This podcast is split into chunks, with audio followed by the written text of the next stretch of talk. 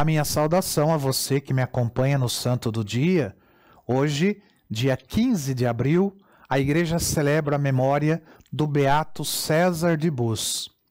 César de Bus, que desejava seguir a carreira militar, ele estava quase embarcando para atender ao chamado do seu irmão, capitão a serviço do rei Carlos IX da França, era o rei da França, quando ele foi impedido por uma enfermidade que o atingiu de maneira fulminante.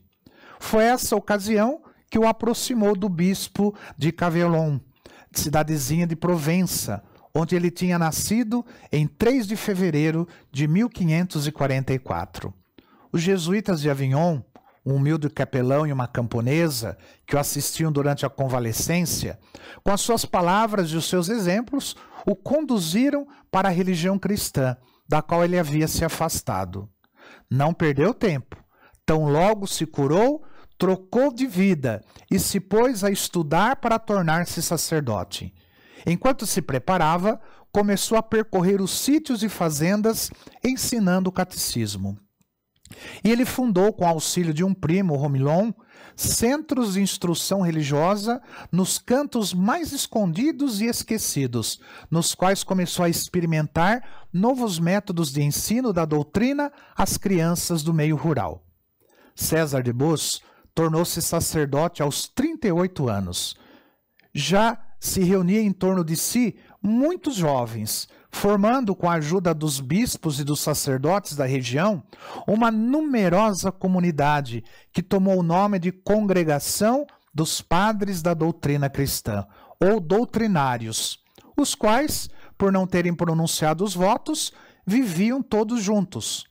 Foi nesse ponto que surgiu a divergência entre os dois fundadores. César de Bus queria que eles pronunciassem finalmente os votos e Romilon queria que se mantivessem apenas padres. Assim, este último se transferiu para a casa de Provence, né, enquanto César permaneceu na sede de Avignon.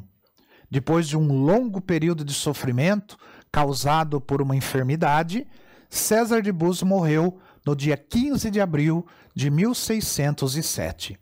Ele foi beatificado em 1975 pelo Papa São Paulo VI, que autorizou sua celebração litúrgica para o dia da sua morte. Bem-aventurado César de Bus, rogai por nós. Que o Senhor te abençoe, em nome do Pai, do Filho e do Espírito Santo. Amém.